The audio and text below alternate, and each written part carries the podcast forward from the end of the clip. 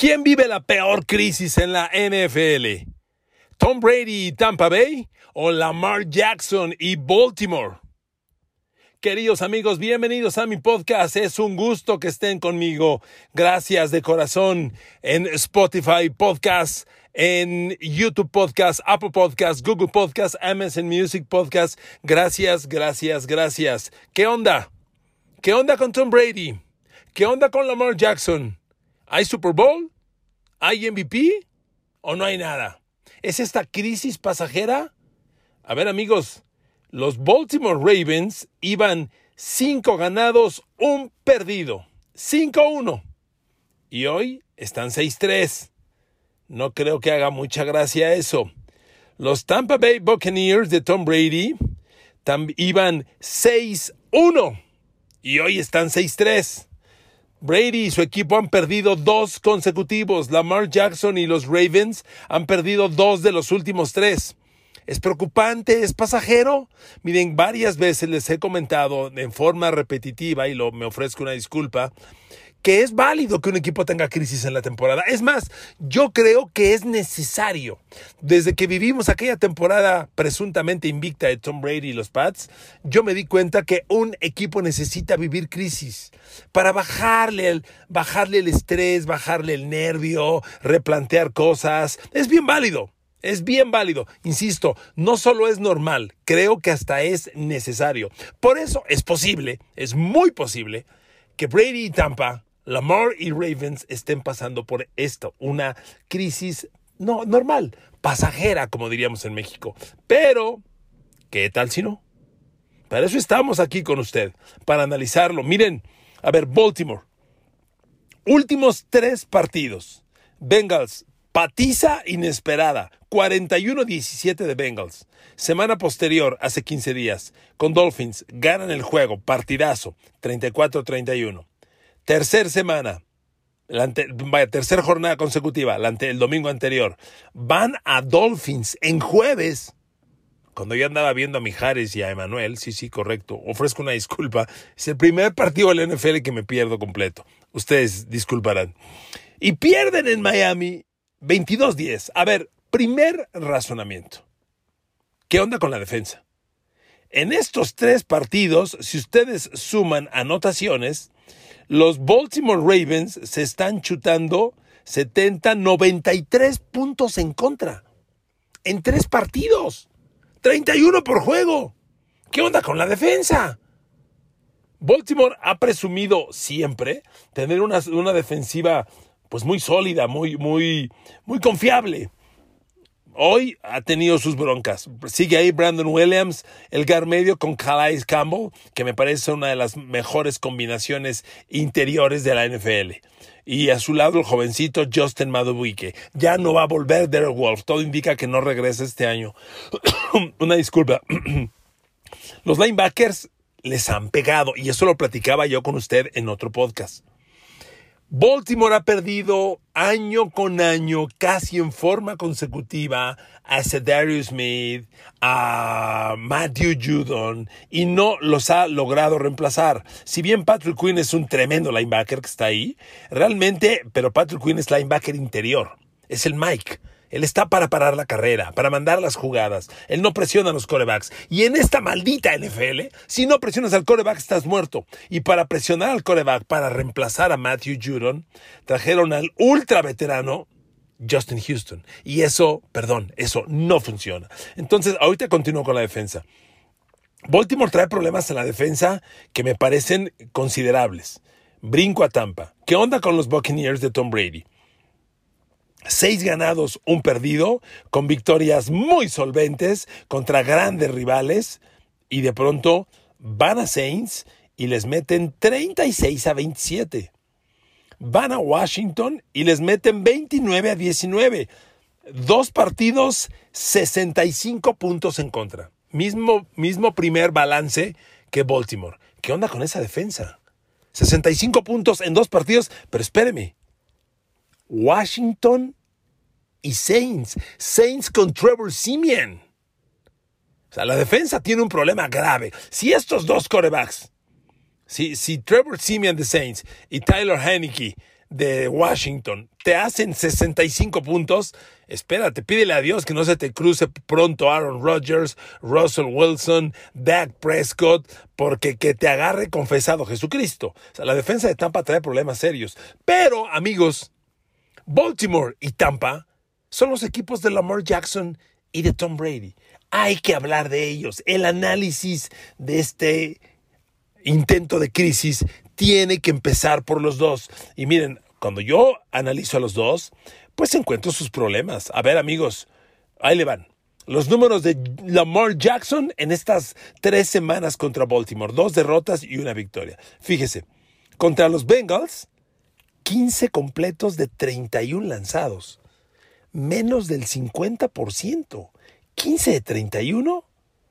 257 yardas, un touchdown, cero intercepciones y cinco capturas de coreback. Cinco. Otra cosa que se ha dado todo el año, y ahorita lo voy a cuestionar. En este partido, como en casi siempre, Lamar Jackson, líder coreback y líder corredor. A Cincinnati le corrió 88 yardas, ¿ok? Bueno, siguiente semana, ganaron el partido contra Minnesota. Lamar Jackson, 27 de 41. 266 yardas. Aquí, tres touchdowns, dos intercepciones. Otra vez, tres capturas de coreback que llaman la atención. Y otra vez, Lamar Jackson, líder corredor del equipo con 120 yardas. Y la jornada pasada, el, el, jueves de la semana anterior, contra los Dolphins, Lamar Jackson, 26 de 43. Fíjense, está lanzando casi 50 pases, o cerca de, y no llega ni a 300 yardas. ¿Se dan cuenta? es un coreback de un rango muy corto para lanzar el balón. Y eso no necesariamente es malo, no necesariamente es malo, pero es un reflejo de que no hay profundidad en el grupo de receptores o no hay profundidad o lectura de profundidad en el coreback, ¿verdad? Que ya serían temas más complejos. 26 de 43, 238 yardas, un touchdown, una intercepción y otra vez cuatro capturas. A ver, aquí me detengo. Estamos descubriendo otra vez un tema de mala protección al coreback. Segundo tema que nos brinca. Si la defensa trae broncas, la línea ofensiva trae problemas más serios. La línea ofensiva tiene problemas para proteger al señor Lamar Jackson. Y yo entiendo, amigos, la bronca con Lamar Jackson, cuando tú eres línea ofensiva de él. Mire, yo estoy seguro que lo quieren mucho sus linieros ofensivos, pero también lo deben de aborrecer un poco. Amigos, ¿por qué esos corebacks que alargan y alargan y alargan la jugada, qué provocan? Pues que el bloqueo de pase se tenga que sostener más tiempo y es muy difícil. No, perdón, es imposible. Esta NFL, este juego, el diseño de una jugada de pase está hecho para que un coreback saque el balón y ejecute en tres segundos. Décimas más, décimas menos, tres segundos. Y Lamar Jackson, corro y corro, y corro, y alargo, y alargo. Perdón, es un lucimiento personal. Yo le pregunto lo que hace unos minutos decía. Cada semana, Lamar Jackson es el, obviamente, el líder pasador, es el coreback y el líder corredor del equipo. ¿Es eso bueno? ¿Usted qué cree? ¿Es bueno que un coreback sea también el líder corredor del equipo? Exponiéndose al contacto, a la violencia y espéreme, exponiéndose al fumble, no se me olvida aquel juego nocturno contra Raiders de apertura de temporada, donde Lamar Jackson fumble y fumble y fumble en situaciones críticas. Miren amigos, amigas, yo no sé qué tan cercanos sean ustedes al fútbol americano. Quiero decir, si lo jugaron, si tienen amigos que lo jueguen o lo, o lo conozcan. Porque amigos, se los pregunto, porque los corredores, cada posición, perdón, cada posición tiene un entrenamiento muy específico. Muy específico. A ver, esto no es, esto no es fútbol donde hacen tenis balón y hacen un, circulito y se están pasando el balón ahí y uno lo tiene que robar. No, no, no, no. Aquí, cada unidad por aparte. Primero, ofensivos de un lado, jersey claro, defensivos de otro lado, jersey oscuro. Para empezar, ¿eres defensivo o eres ofensivo? Dos, dependiendo tu unidad, a trabajar por separado. ¿Y, ¿Y por qué le digo esto? Si Lamar Jackson quiere ser corredor, debería tener el entrenamiento de un corredor y no lo tiene. No lo tiene. Los corredores, entre otras muchas cosas, practican repetidamente sostener el balón.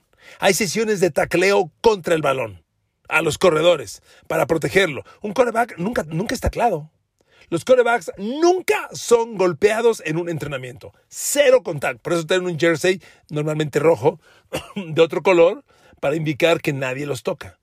Amigos, si no tienes el entrenamiento de un corredor, ¿cómo carajos quieres ser un corredor?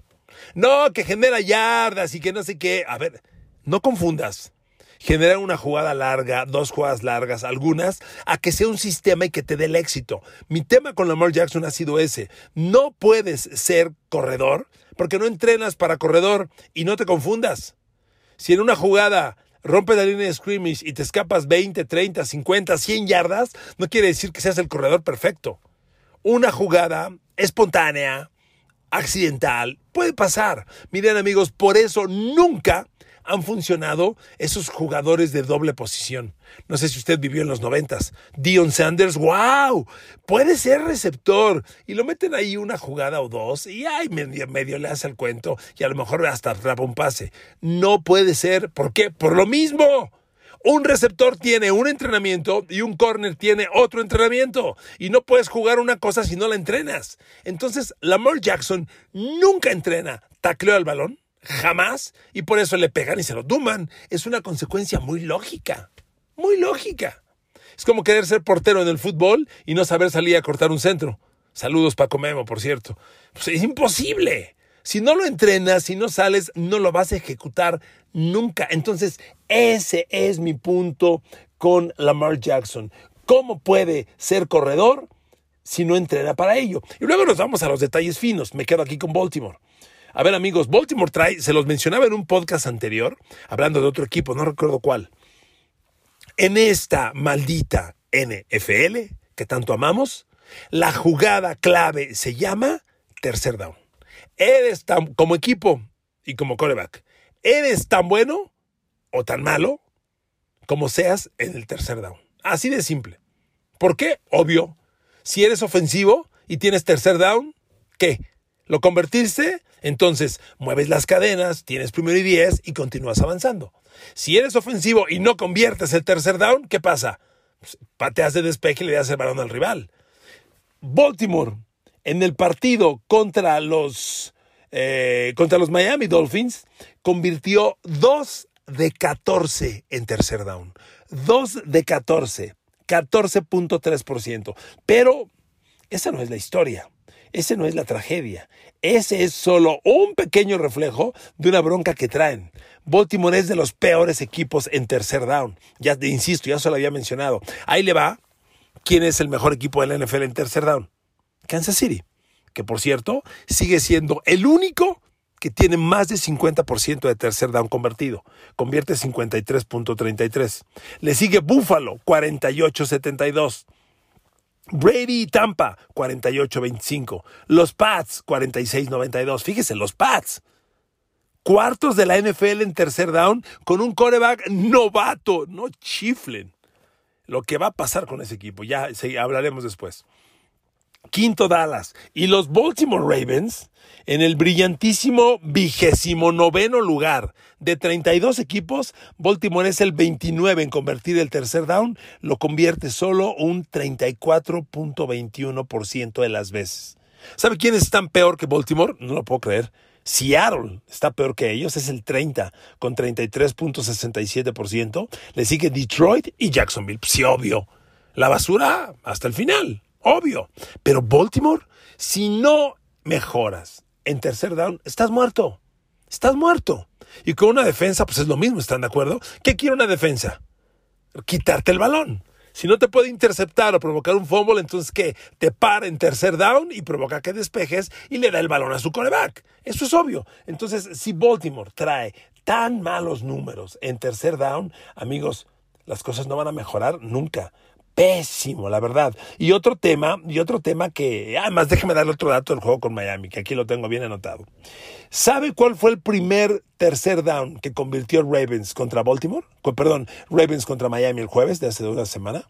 Cuando yo estaba escuchando, salió del baño de mujeres y su... estaba oyendo esos rollos. ¿Sabe cuándo fue el primer tercer down que convirtió Baltimore? a la mitad del tercer cuarto. Y ojo, ahí le va lo más grave. Miami, la defensa de Miami, defendiendo el tercer down, la tercera peor del NFL. Entonces, si enfrentas a la tercera peor defensiva contra el tercer down y conviertes 2 de 14, ¿de qué estamos hablando?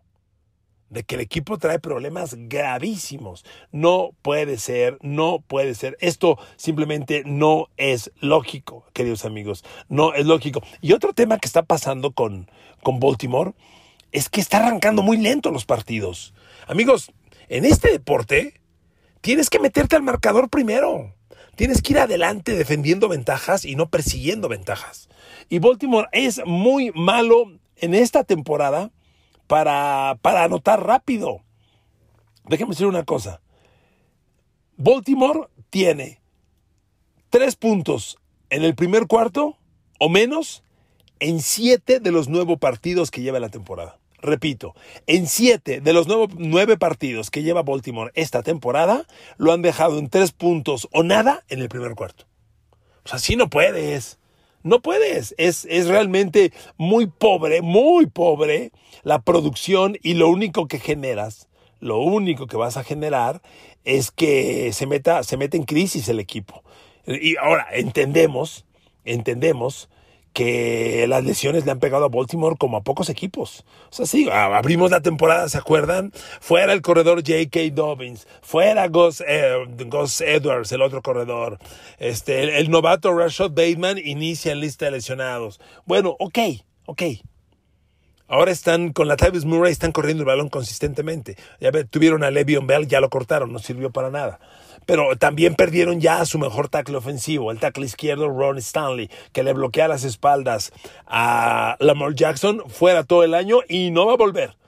Y también están lesionados Ben Cleveland, que es el gar izquierdo, y Patrick McCary, que es, que es uno de los tackles, el otro tackle. Yo entiendo, pero amigos, tienes que ejecutar. Y con esta crisis Baltimore no va a ningún lado. Sinceramente, no hay manera que salgan adelante el calendario para Baltimore está muy bravo porque ya están a la vista los partidos críticos de la división. Baltimore trae una de las divisiones más competidas. Enfrentar a Cincinnati, enfrentar a Cleveland y enfrentar a Pittsburgh es muy bravo. Con todo y que Cleveland tenga a Baker Mayfield, que es muy volátil, con todo y que Cincinnati haya entrado en una pequeña crisis, con todo y que Pittsburgh, con todo, son duelos sumamente riesgosos. Baltimore esta semana va a Chicago pero después recibe a Browns, va a Pittsburgh y vuelve a ir a Browns. Entonces, y luego va con Pat, con Aaron Rodgers, y luego va con Cincinnati, que ya les ganó, y luego va contra Matthew Stafford y los Rams. ¿Se da cuenta? Está muy bravo el calendario. La semana siguiente no está fácil. Si ya perdieron con, con los Dolphins, la visita a Chicago esta semana está delicada. Pero después, reitero, Browns en casa, ir a Pittsburgh, ir a Browns, a Aaron Rodgers en Baltimore y, e ir a Cincinnati. y luego para rematar, Matthew Stafford y los Rams. ¡Futa! Está muy bravo el calendario. Amigos, Baltimore trae problemas serios en la defensa. No presiona al coreback. La ofensiva trae muchos problemas de línea ofensiva, pero el sistema el sistema, dejar a Lamar Jackson lanzando y corriendo, lanzando y corriendo, yo no creo que sea una buena decisión, honestamente.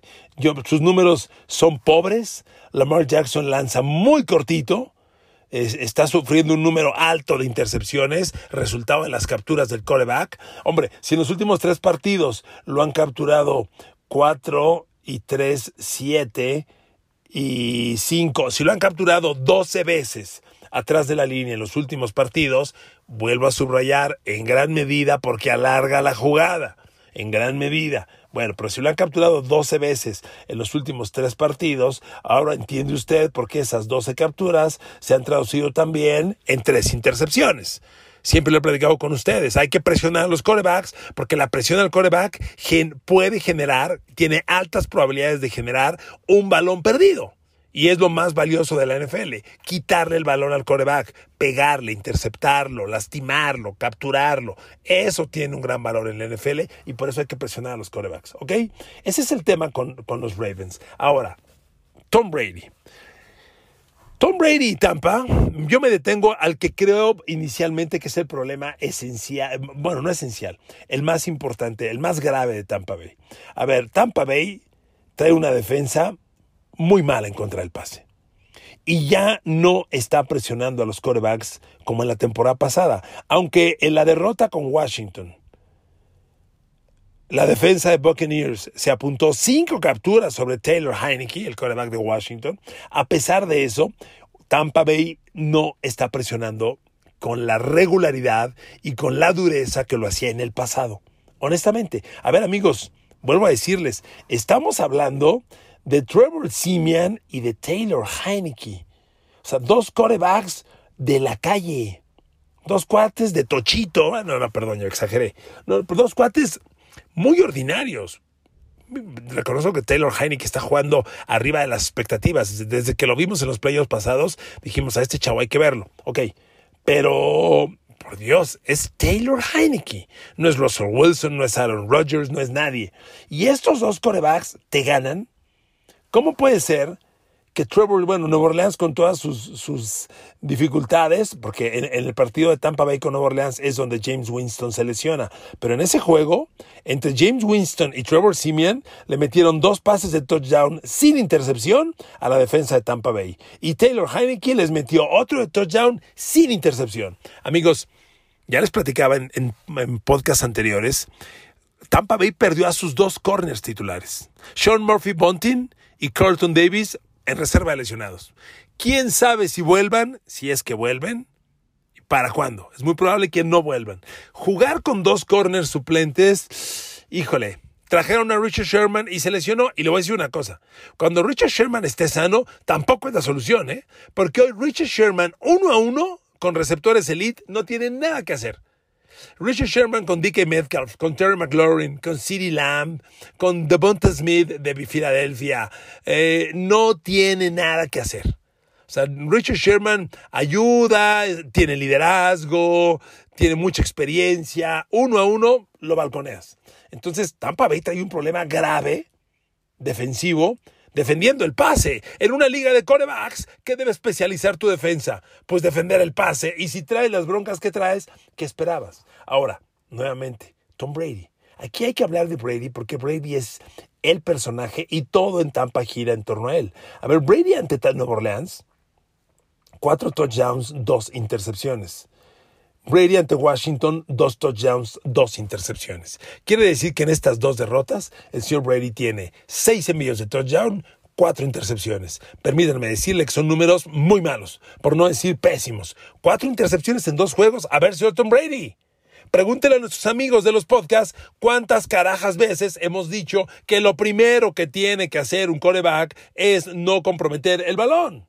Cuatro intercepciones en dos juegos. Estás liquidando tu equipo. Amigos, vámonos con Brady ahora. Brady necesita urgentemente, y ya se los había dicho en otro podcast, urgentemente que regresen Antonio Brown y Rob Gronkowski. Es increíble. Tienes a dos receptores elite como Chris Godwin y Mike Evans y no te das abasto. A ver, en la derrota con Washington, Brady completó dos pases con Mike Evans y 7 con Chris Godwin. Pero entre los dos generó 119 yardas, o sea, muy poco. Y en el partido anterior, el que pierde contra Nueva Orleans, Ahí sí explotó en grande Chris Godwin, tuvo ocho recepciones, 140 yardas, pero Mike Evans otra vez un partido muy muy discreto, aunque tuvo una de touchdown de apenas dos recepciones y 48 yardas. Necesita a Tom Brady, a Antonio Brown y a Rob Gronkowski. Está claro que tiene una inmensa confianza y sobre todo una inmensa química, porque tienen muy pocos juegos juntos, con Antonio Brown. Es increíble lo bien que se entienden, lo, lo impactantes que son. Brady necesita Antonio Brown de regreso. Y ya son cuatro semanas sin él y cinco sin Gronkowski. Porque si usted ve, sin Gronkowski no hay ala cerrada en Tampa Bay. Yo siempre aposté a que OJ Howard iba a detonar e iba a ser imparable. Por Dios, OJ Howard en la derrota con Nueva Orleans atrapó dos pases para 16 yardas. Dos. Ante Washington no atapó uno solo. Ante Washington la única recepción de un cerrado fue la de Cameron Braid y fue para seis yardas. Necesitas a la ala cerrada. Porque miren amigos, Tom Brady con el ala cerrada atacas zonas intermedias. Las zonas de 10 a 20 yardas, todas las zonas del campo son importantes, pero esa zona de 10 a 20 yardas es la zona de mover las cadenas, la zona del primero y 10. Y por favor, escúcheme esto. Tom Brady, ¿qué partido tengo aquí? Nomás déjeme checar. Aquí tengo el juego contra, contra Washington. En el partido contra Washington, Brady se fue un pase completo de uno lanzado de más de 20 yardas, ¿ok? Digamos que mantiene cierta verticalidad. 29 puntos, 29 yardas, ok. En zonas intermedias, que es donde Gronkowski hace el daño, Brady completó dos pases de siete lanzados. Dos de siete a zonas intermedias, fatal. Y agrego, con un touchdown y una intercepción. ¿Sí? Repito, Brady en zonas intermedias de 10 a 20 yardas contra Washington, dos pases completos de siete lanzados con un touchdown y una intercepción. Patético, patético. Es la zona de mover las cadenas. Y contra Nueva Orleans, que no es menor el, el, caso, contra Nueva Orleans, mismo caso, de 10 a 20 yardas, zonas intermedias, Brady, tres pases completos de ocho lanzados. A ver, la zona intermedia, tienes que estar muy arriba del 50%. Debes estar en tu promedio habitual de 60, 70, no, ¿qué digo 60? 70%. Las zonas de más de 20 yardas, se los he platicado siempre, esa sí es de muy bajo, de, menor porcentaje de completos. Usualmente los envíos que vuelan más de 20 yardas tienen a los corebacks como en el 50% de pases completos. Raro tiene tantito más y la mayoría tiene tantito menos del 50%, pero en pases que vuelan más de 20 yardas. Zonas intermedias tienes que andar en tu 60, 70% y Brady anda abajo del 40 en el 40 más o menos. Ahí está.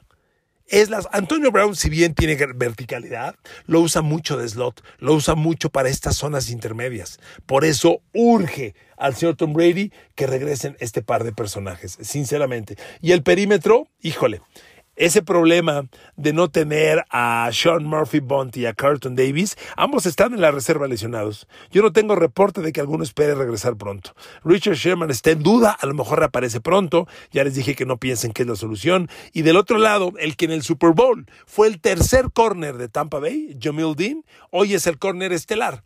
El corner extra, es que miren, jugar de esquinero tiene también sus especialidades. No es lo mismo jugar de corner contra los receptores de extremo, el, el, X, el Y, que van al fondo a la zona vertical, que jugar de corner contra el slot, contra lo que hacía Edelman. Ese corner es lo que hacía Jamil Dean el año pasado. Y ahora lo movieron como corner al extremo y no tiene la velocidad ni la agresividad para jugar esa posición y por eso les están haciendo lo que les están haciendo. En los safeties, pues Tampa Bay sigue con su equipo titular, ¿no? Antoine Winfield que jugó el Super Bowl y Jordan Whitehead ahí siguen.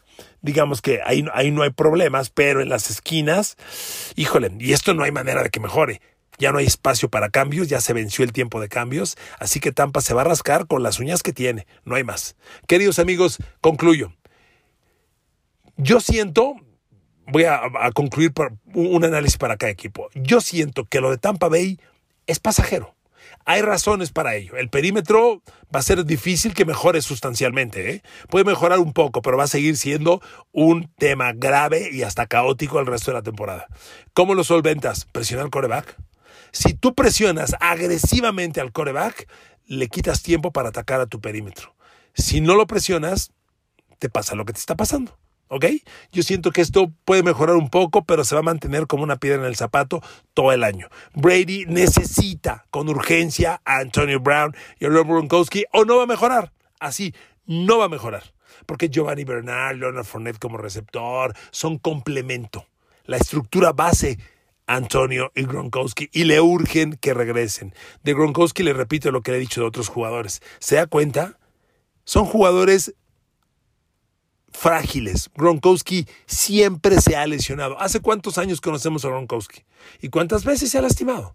N veces. Y nunca va a cambiar. Hoy está lesionado y no lleva una semana, ni dos, ni tres. Lleva cuatro o cinco semanas lesionado y le urge a Brady su regreso, ¿ok?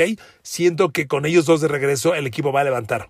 Si Brady tiene de regreso a estos dos y la defensa mejora su presión al coreback, que tiene la gente para ello, ahí está JPP, ahí está este Shaquille Barrett, ahí está Damon Konsu, tiene la gente para ello.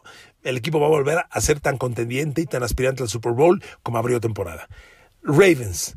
Ravens tiene un problema grave de línea ofensiva, porque cuando tienes un coreback que deliberadamente alarga las jugadas, requieres la mejor línea ofensiva posible. Y hoy están sin tres titulares. Uno no volverá, que es Ron Stanley. Eh, eh, Cleveland y McCarry pueden volver pronto. Pero aún así, con un coreback que se toma 3, 3.5, hasta 4 segundos para lanzar, estás liquidado. Y ahora, ¿tiene que ser Lamar Jackson el, el coreback y el corredor? Eso, si usted me sigue en mis podcasts, sabe que nunca me ha gustado. Y aquí es un ejemplo más de que por más de que sea electrify, como dicen los analistas gringos, es el jugador más electrizante del NFL. Ay, güey, ¿y cuántos Super Bowls gana siendo electrizante? Ninguno. Puro fumble, puro fumble, puro fumble. Eso nunca va a cambiar porque Jim Harbaugh está enamorado de Lamar Jackson como es y nunca va a cambiar. Y yo creo que con eso, nada más, no van a ganar nunca el Super Bowl. Así. Los quiero mucho. Gracias por escucharme. Bendiciones. No se quiten el cubrebocas. Saludos.